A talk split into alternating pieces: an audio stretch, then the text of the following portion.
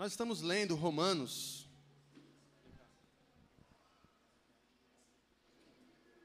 Nós estamos lendo Romanos, capítulo 2.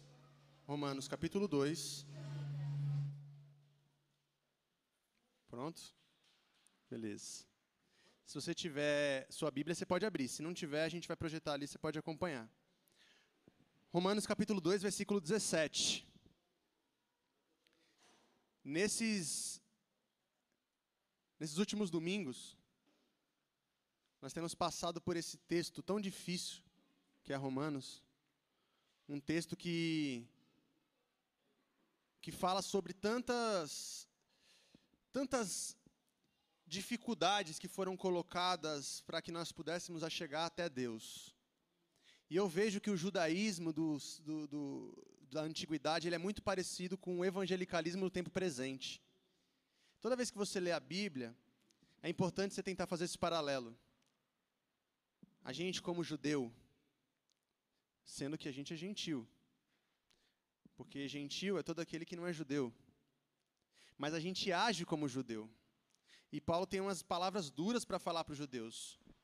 Versículo 17 do capítulo 2 de Romanos diz o seguinte: olha, ora, você leva o nome de judeu. Eu quero que você troque a palavra judeu pela palavra evangélico. Amém? Então vamos lá. Ora, você leva o nome de evangélico. Apoia-se na Bíblia. Porque a gente vai trocar a palavra lei pela palavra Bíblia, certo? Então vou começar de novo. Ora, você leva o nome de evangélico. Apoia-se na Bíblia e orgulha-se de Deus. Você conhece a vontade de Deus e aprova o que é superior, porque é instruído pela Bíblia.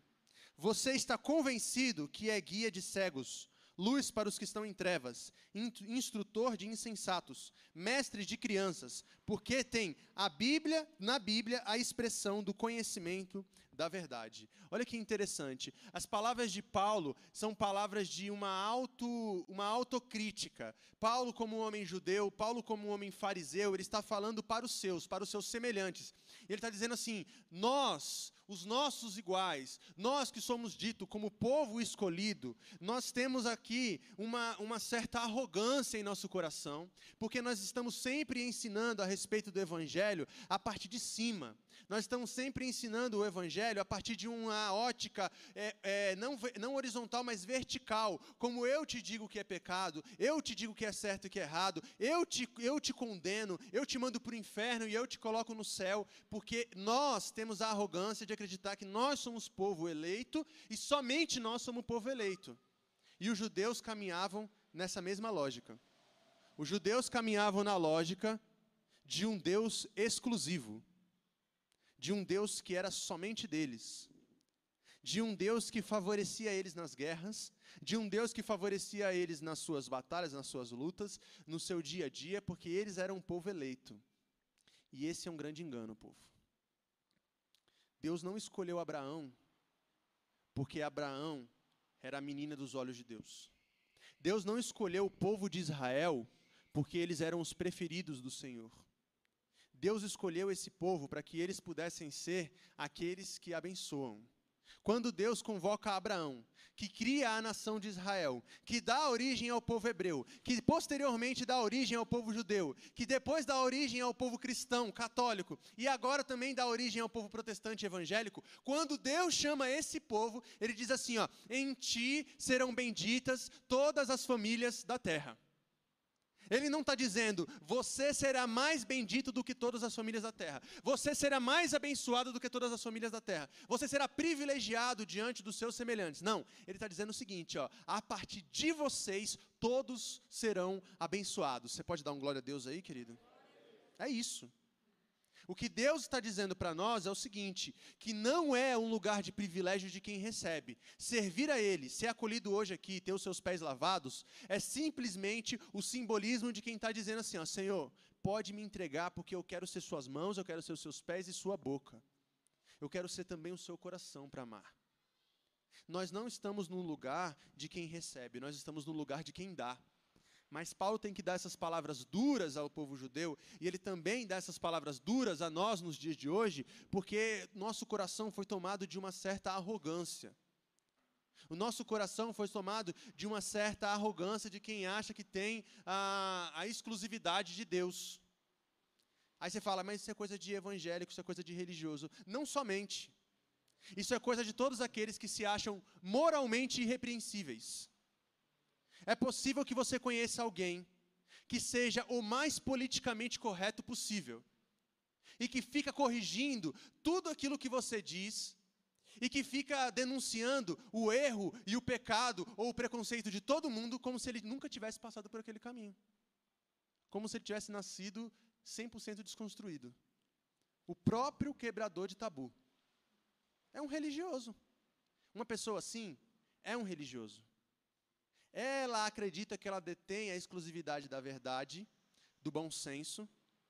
O, a diferença deles em, conosco é porque a gente fala isso em nome de Deus, que é muito pior.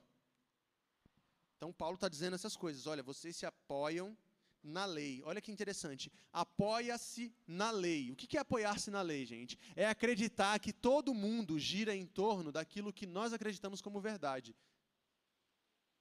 Sabe qual é um princípio importante da reforma protestante que foi se perdendo com o passar do tempo? Estado laico. O Estado laico é um princípio da reforma protestante, a separação da igreja com o Estado, do governo com a igreja. Que nós não pudéssemos ser regidos pela religião A ou pela religião B, mas por um sistema político democrático. E o que estão querendo fazer com isso? Retroceder esse processo todo. Vocês apoiam-se na lei. Não é estranho, gente? Você vê um ministro do STF citando versículo durante um processo judicial, não é estranho? Não é estranho você ver um, um parlamentar chegar numa tribuna de uma Câmara Legislativa, pegar a Bíblia e começar a pregar? Não é estranho? Sabe por que, que tão, não é tão estranho?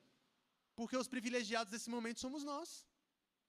Para a gente está tudo certo chegar numa repartição e ver uma cruz. Por quê? Porque a gente é o povo da cruz.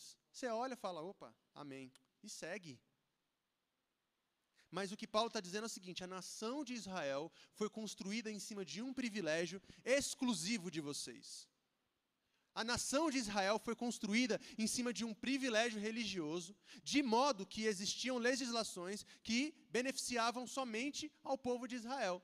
E isso escandalizava aos gentios. É, olha, eu estava lendo um comentário bíblico desse texto de Romanos, que dizia o seguinte: que naquele tempo existiam legislações específicas para os judeus, diferentes de todo o povo, de todos os cidadãos, de forma que se houvesse algum tipo de situação que ocorresse no sábado, dependendo do que fosse, eles estavam liberados de agir. Se uma pessoa estivesse morrendo, incendiada, numa casa que estava pegando fogo durante um dia de sábado, o judeu estava isento de se de, de, de, de salvá-la porque é um dia santo. Se eles tivessem que distribuir algum benefício ao povo, que fosse num dia de sábado, o judeu tinha direito de reclamar o seu, o seu benefício no dia seguinte. Ou seja, toda uma nação, toda uma legislação, todo um Estado construído em cima de privilégios de um povo. Então, o que Paulo está dizendo é o seguinte: olha, vocês orgulham-se de Deus, vocês falam para todos quem Ele é. Parece que vocês conhecem a Deus mais do que todos. E pelo fato de vocês conhecerem a Deus mais do que todos, vocês têm esse olhar superior. Aí no versículo 20 ele falou o seguinte, ó: "Instrutor de insensatos, mestre de crianças, porque tem na lei a expressão do conhecimento da verdade." O olhar arrogante e superior. Quando nós lavamos os pés das pessoas que estão aqui hoje, nós estamos dizendo para elas de que o nosso lugar é embaixo, gente. O nosso lugar é servindo, o nosso lugar é doando, o nosso lugar não é ocupando é, é, cargos de privilégio apenas. Que, que, se for possível, que nós façamos isso com justiça. Quando chegar a sua vez, que você utilize desse privilégio para trazer equidade. E amém. Eu quero que você tenha dinheiro, eu quero que você tenha acesso ao poder e eu quero que você tenha lugares de conforto, que seja, mas que você não se esqueça daquele que te colocou ali porque isso aconteceu diversas vezes na história bíblica. Ai, Senhor, me dá essa oportunidade. Quantas vezes você não foi pego orando assim, cara? Me dá essa oportunidade.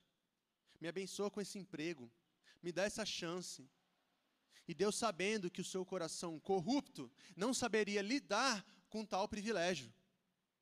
Por isso, ore não somente pelo bem, não somente pelo acesso e nem pelo privilégio, ore também pelo discernimento, amados. Para que Deus dê a vocês um coração que não se esquece que foi Ele que te colocou aonde você está.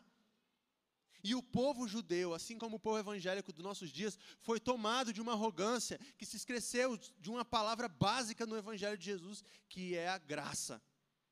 De o que nos trouxe aqui é a graça de Deus.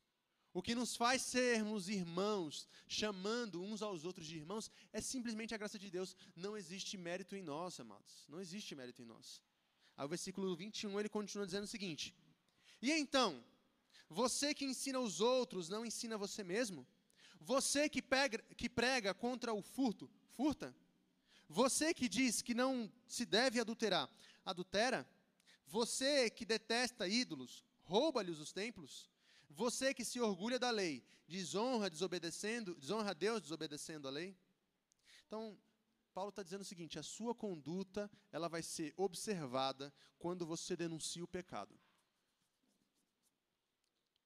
A sua conduta vai ser observada quando você denuncia o pecado. Quando as pessoas escutam isso, sabe qual é o sentimento natural e automático dizer o seguinte: então não vou denunciar pecado. Não é verdade? Por quê? Porque aí eu não preciso que ninguém avalie minha conduta, eu me livro disso. Mas não é isso que Deus espera de você.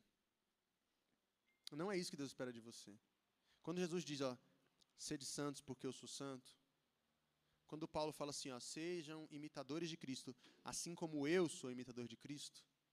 Eles estão dizendo de um, um padrão moral, ético, de amor, de entrega, de serviço que deve ser percorrido, que deve ser tentado, que deve ser desejado, que deve ser almejado. Mas a gente é muito fraco. Quando, gente, quando as pessoas começam a dizer para a gente: olha, se você julgar, você vai ser julgado com a mesma régua que você tem julgado.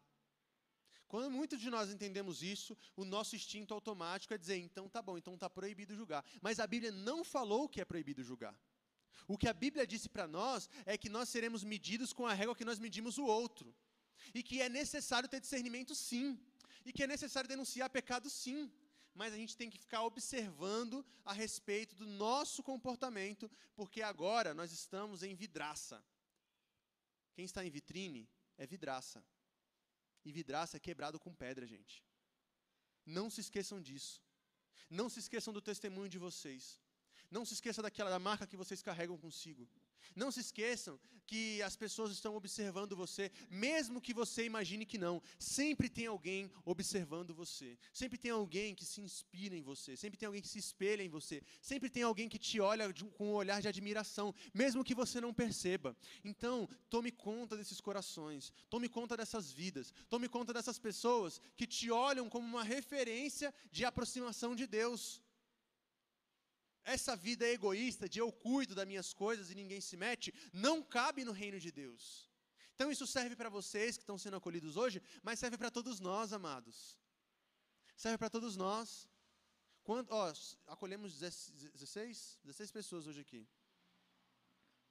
Todos os testemunhos que eu ouvi aqui hoje tinham uma frase em comum.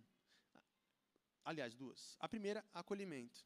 Todos se sentiram acolhidos, todos se sentiram amados, todos se sentiram pertencentes. Isso é ótimo. Fico feliz. Quero que essa igreja continue assim. E a partir do domingo que vem é vocês que vão fazer isso com outras pessoas que chegam. Esse é o ciclo. Mas teve uma coisa que me chamou a atenção na boca de, da maioria, não vou dizer todos, de uma boa parte. Muitos relatos de pessoas invisíveis dentro das suas comunidades. Quem ache bom e há quem ache ruim.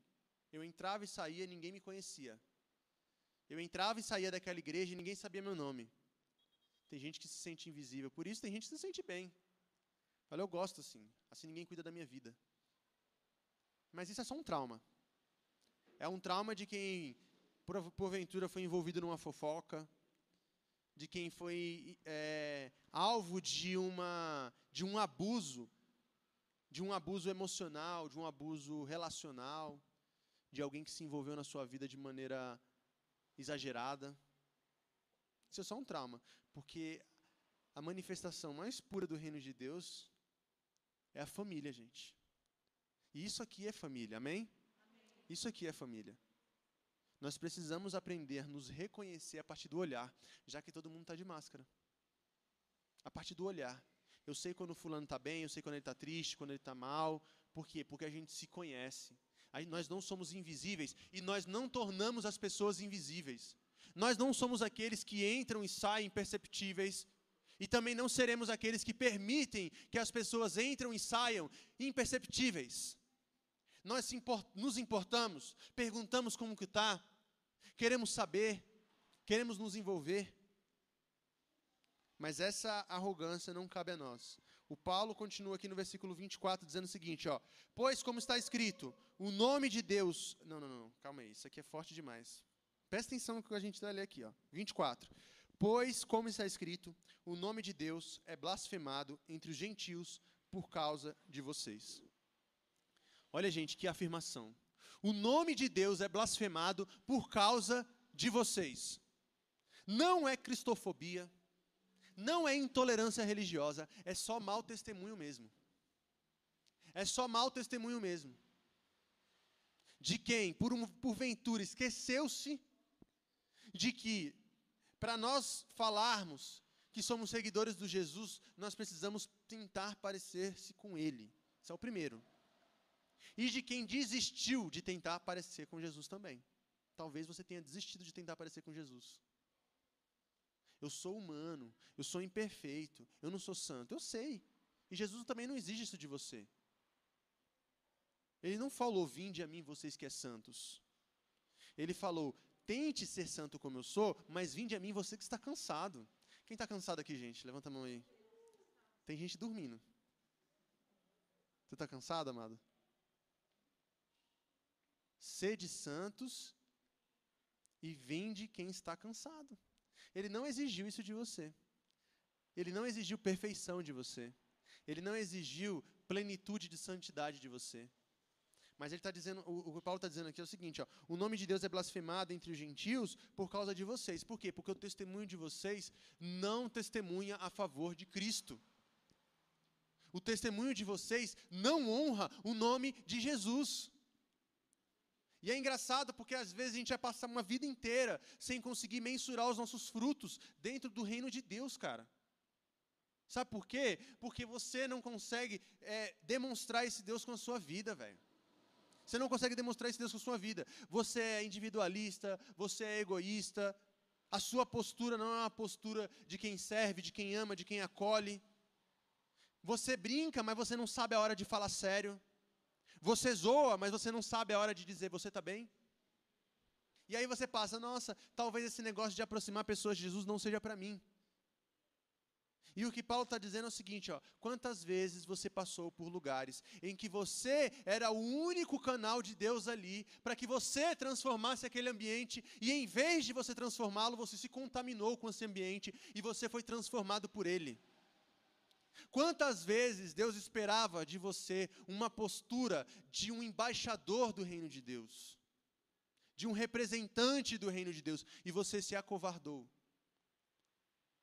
E as pessoas estão falando mal do evangelho por sua causa. Eu quero só que você vista essa carapuça de servir, tá, querido? Quero que ninguém saia daqui mal, não. Mas isso também é para mim. Isso é muito para mim. Isso é muito para mim, porque se eu deixar de vigiar, se eu deixar de cuidar, se eu deixar de ficar atento, gente, com certeza eu vou, afastar pessoas de Deus pelos, pela minha natureza, porque a minha natureza é pecaminosa. Se eu, der instinto, se eu der vazão a todos os meus instintos violentos, se eu der vazão ao meu instinto egoísta, se eu der vazão ao meu instinto é, mal educado, grosseiro, cara, já era. Não vai ter uma pessoa que vai ver Jesus na minha vida. Mas se eu estiver atento, vigiando e falando o tempo inteiro, Senhor, me faça igual a Ti, Pai. Me faça igual a Ti, Pai. Quantos aqui querem ser igual a Cristo, queridos? Então fala para Ele, Senhor, me faça igual a Ti, Pai. Me faça igual a Ti, me faça parecido contigo, Jesus. Porque se eu for parecido comigo, eu estou ferrado. E se o seu Deus for parecido contigo, você também está ferrado. Imagina só. Ou oh, vamos lá na minha igreja, tal, no domingo. Na tua igreja? Tá doido, é? Na tua igreja eu não vou, não. Vou em qualquer uma. Menos na tua. É doido esse aí, né? Quando as pessoas dizem que eu não tenho cara de pastor, que nem o Ítalo falou né, essa semana para mim, eu não acho ruim. Você não tem cara de evangélico, não. Falar, ah, graças a Deus, né? O testemunho não está muito legal por aí, não. Você não tem cara de pastor, não. Tudo bem, de boa. Não tem problema. Mas depois de conviver comigo, se uma pessoa me diz que não quer conhecer o Deus a quem eu sirvo por conta de mim, isso me feriria muito. E ninguém vai dizer isso para você com essas palavras, tá? Não quero conhecer o seu Deus por conta de você. Mas de maneira indireta acontece muito. Oh, muito. Porque o cara vem aqui na frente, ele dá um monte de discurso e tal, fala de acolhimento de amor, e ele é super mal educado com os funcionários. Ele é um, um, um cara violento na, com a família. Ele trata as filhas dele sem nenhum tipo de afeto. Vazou eu. Já pensou? Imagina. Com que cara que eu chego aqui, gente? Com que cara que a gente chega aqui para servir se nós não estivermos na disposição de sermos moldados por Deus o tempo inteiro, velho? A nossa vida é uma vitrine, nós somos a vidraça, gente. Paulo está dizendo isso, vocês são arrogantes como povo de Deus, porque vocês acreditam que vocês detêm a verdade, mas vocês não a detêm. Versículo 25, ele diz o seguinte, olha. A circuncisão, eu vou trocar a palavra circuncisão por aliança, tá bom? Todo mundo sabe o que é circuncisão? Quem não sabe o que é circuncisão e tem coragem de levantar a mão? Então vou falar. Posso explicar cientificamente o que é circuncisão? Então tá bom. Pega. O... Tô brincando, não é assim não. A circuncisão é o seguinte: a circuncisão é uma aliança de Deus com o seu povo. É cortado o prepúcio do pênis do homem. Sabe? O prepúcio do pênis, a ponta do pênis do homem. Eu imagino que alguém falou isso de sacanagem, os caras acreditaram. Ó, oh, Deus mandou cortar geral, hein? Ah, os caras, sério? E estão cortando até hoje. Depois vai chegar lá no céu, Deus falou, que isso, gente? Era brincadeira. É. Mas eu fui pesquisar sobre isso, né? Fui pesquisar sobre circuncisão. Pelos motivos que Paulo está dizendo aqui, eu queria entender um pouco. A circuncisão tem alguns elementos. O primeiro tem um elemento sanitário daquele tempo. Né? Uma questão de higiene é, masculina. E que já acontecia antes do povo de Deus. Mas foi se perdendo no tempo de Abraão. Quando chegou o tempo de Abraão, aquilo já estava se perdendo.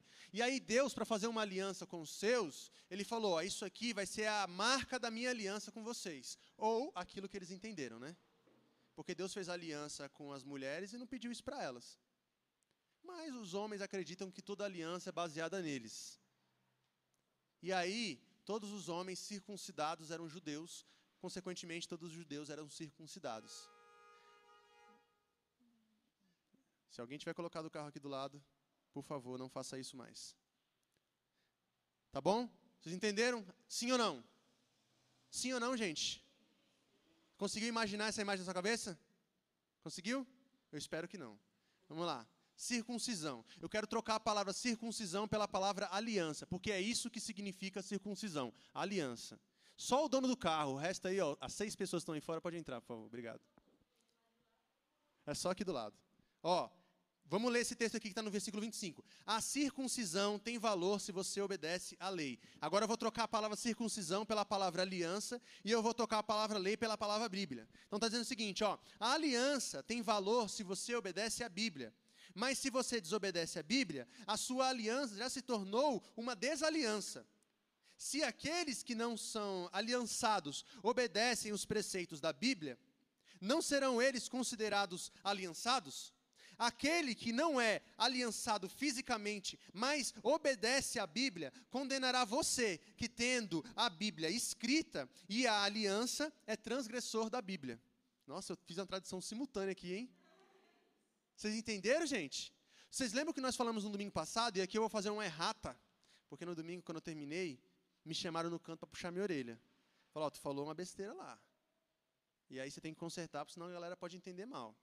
Vou chegar lá. O que Paulo está dizendo, ele já tinha afirmado no texto anterior. Lembra que eu falei para vocês que Paulo está dizendo que o bem, o amor, as dádivas de um Deus que ama não são exclusividades do seu povo. todos aqueles que praticam o bem, todos aqueles que fazem, é, que fazem com amor as coisas pelo outro, esses manifestam o poder de Deus. E o que Paulo está dizendo é o seguinte: ó, a aliança, a Bíblia, não significa nada se você não obedece os preceitos éticos do reino de Deus. A lei é só um preceito ético do reino de Deus. Não mate, não roube, não adultere, não cobice. São coisas éticas. Mesmo aqueles que não são cristãos, mesmo aqueles que não são conhecedores da verdade, da palavra, daquilo que nós anunciamos, esses também seguem esses preceitos. E o que o texto está dizendo aqui, o que Paulo está dizendo para nós essa manhã é o seguinte: você que, que conhece, que tem acesso a essa lei, mas não a obedece, não significa nada. Você que é aliançado em Cristo, você pertence à igreja, tem o seu rol no, tem o seu nome no rol de membros, teve o seu pezinho lavado na coletivação, mas você não tem obediência a esses preceitos éticos, isso não significa nada. E ele diz o contrário ainda para reforçar, para você não ter dúvida. Todo aquele que nós consideramos de fora, que obedecem aos preceitos éticos do reino de Deus, mas não estão no meio de vocês, esses julgará vocês no dia do juízo final. Nossa, pesado, hein? Imagina você ouvir isso. Imagina ser judeu e ouvir isso. Aquele povo se considerava, gente, os exclusivos e os únicos de Deus. Paulo chega para dizer para eles: Olha, eu também sou judeu, também sou fariseu. Na escola que vocês estão tendo aula, eu já dou. E eu quero dizer para vocês o seguinte: não significa nada isso se você não obedece à lei. Circuncisão é aliança. E aliança não significa passada de pano. Agora eu chamei sua atenção. Quero que você pense o seguinte: não é porque você é crente que você sendo abusivo, não é porque você é crente que você sendo opressor, você está garantido com Deus, não.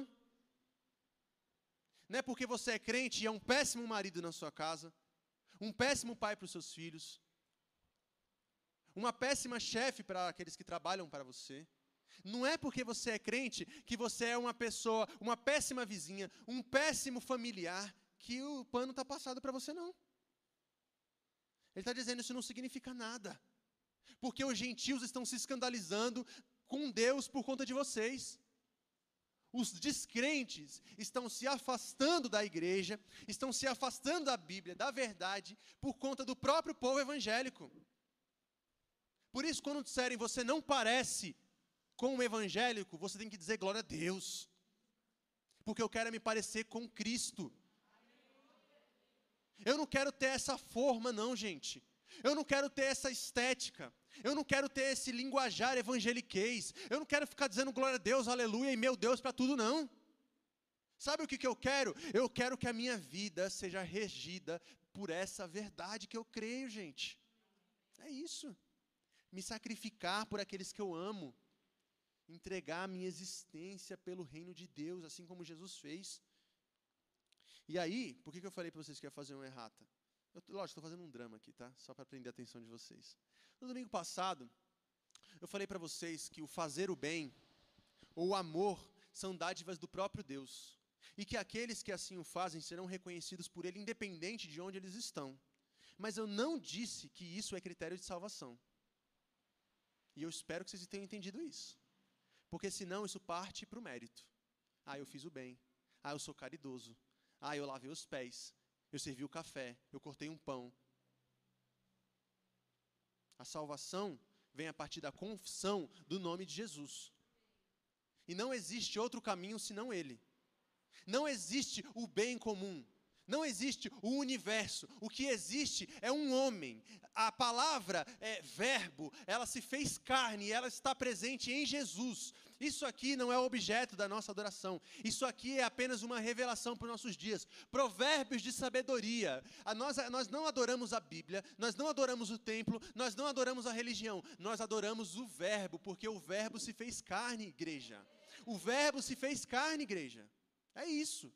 Então, se não for por Ele, ele mesmo diz: Eu sou o caminho, a verdade e a vida. Ninguém vem ao Pai a não ser por mim. Todo aquele que me conhece, que me vê, conhece e vê ao Pai. E os discípulos ainda demoraram a entender isso. Olha que como que Paulo conclui esse texto, ele dizendo o seguinte, ao versículo 28. Não é judeu, eu vou trocar a palavra judeu por evangélico. Não é evangélico quem o é apenas exteriormente nem é aliançado a quem meramente exterior e física.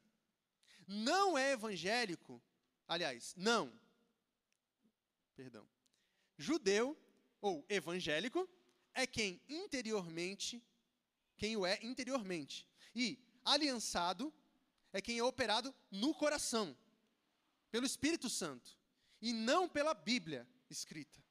Para estes, o louvor não provém dos homens, mas de Deus.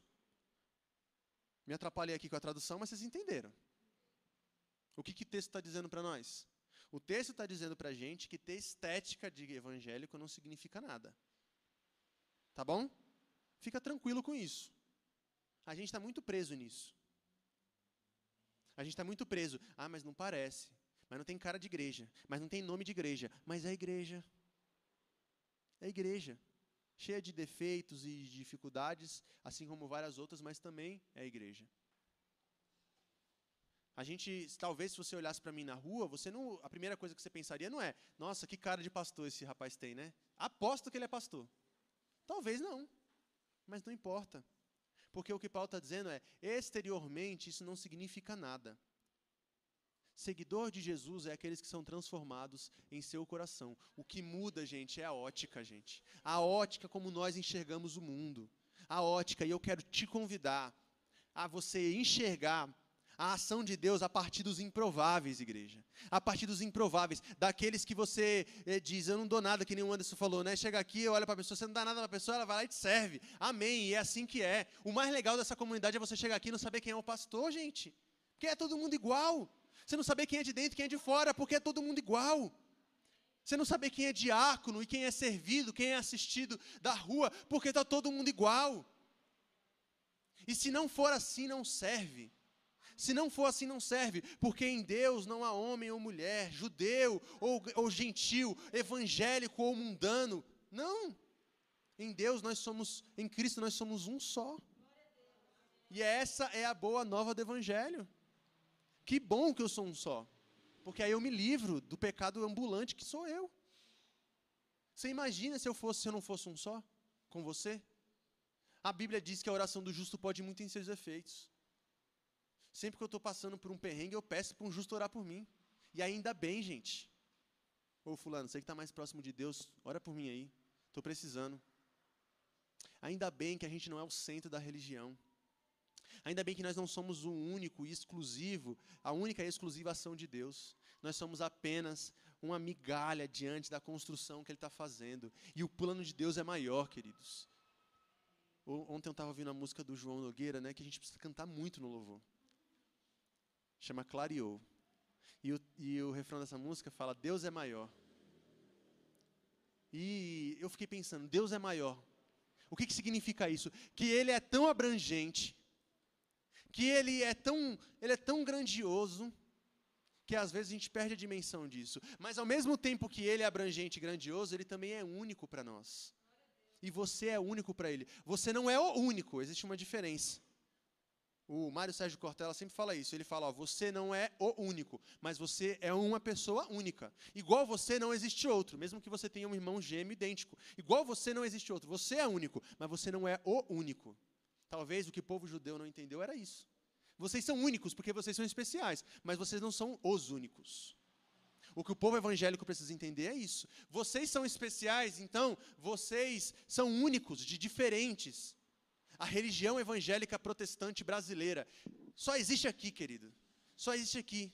É único. A coletivação só tem uma. Ah, vamos abrir uma filial na Flórida. Só tem isso aqui só. Quer dar um nome lá? E é com vocês. Mas igreja só é essa aqui. Mas não somos os únicos. Graças a Deus que não somos os únicos. Igual a nós, tem outras pessoas peregrinando na fé, acolhendo pessoas, acolhendo marginalizados, amando gente que anda na beira, mas não anda no centro. Amém? Então, e ele, e ele conclui dizendo no último versículo o seguinte: olha, que a circuncisão ou a aliança é operada no coração pelo Espírito e não pela lei, e ele fala assim, ó, na última parte: para que este, para estes o louvor não provém dos homens, mas de Deus. Você não precisa ser aprovado por ninguém. Amém?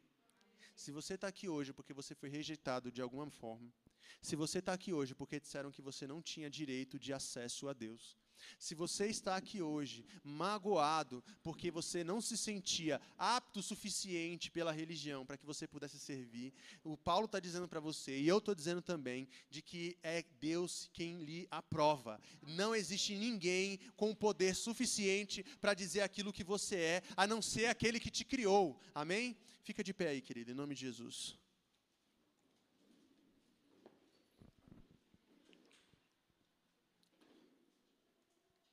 Único, mas não os únicos. Nós somos o povo eleito de Deus, sim. Nós somos aqueles em que Deus quer usar para abençoar. Nós não somos o povo eleito porque somos exclusivos. Nós somos o povo que Deus elegeu para servir. Nós somos o povo do lava-pés. Nós somos o povo que ajuda a carregar a cruz. Nós somos o povo que distribui comida. Nós somos o povo que é família para o sem família. Nós somos essas pessoas. Nós não estamos aqui para com o sentimento arrogante de sermos os únicos usados por Deus. Nós estamos aqui com o sentimento humilde de quem quer ser mais um usado por Deus. Feche os seus olhos vamos orar. Senhor, nós somos gratos por esse domingo, por esse culto tão lindo que o Senhor nos proporcionou e que nós queremos que o Senhor aceite e receba da nossa parte. E nós te pedimos em nome de Jesus, Pai, que cada pessoa aqui se sinta especial e única, mas saiba que ela é parte do seu plano na construção da salvação de todo esse universo, Pai. Porque o Senhor não tem prazer na dor, o Senhor não tem prazer na morte, o Senhor não tem prazer na condenação. A tua palavra diz que o Senhor deseja que todos sejam salvos e nós queremos trabalhar para que isso seja real, Senhor. Nós somos apenas, Senhor, agentes da tua, do teu reino, Pai. E nós te pedimos, diante da nossa limitação, continue a nos usar. Em nome de Jesus. Amém. Você pode dar um glória a Deus aí, querido? Você pode dar uma salva de palmas? Amém.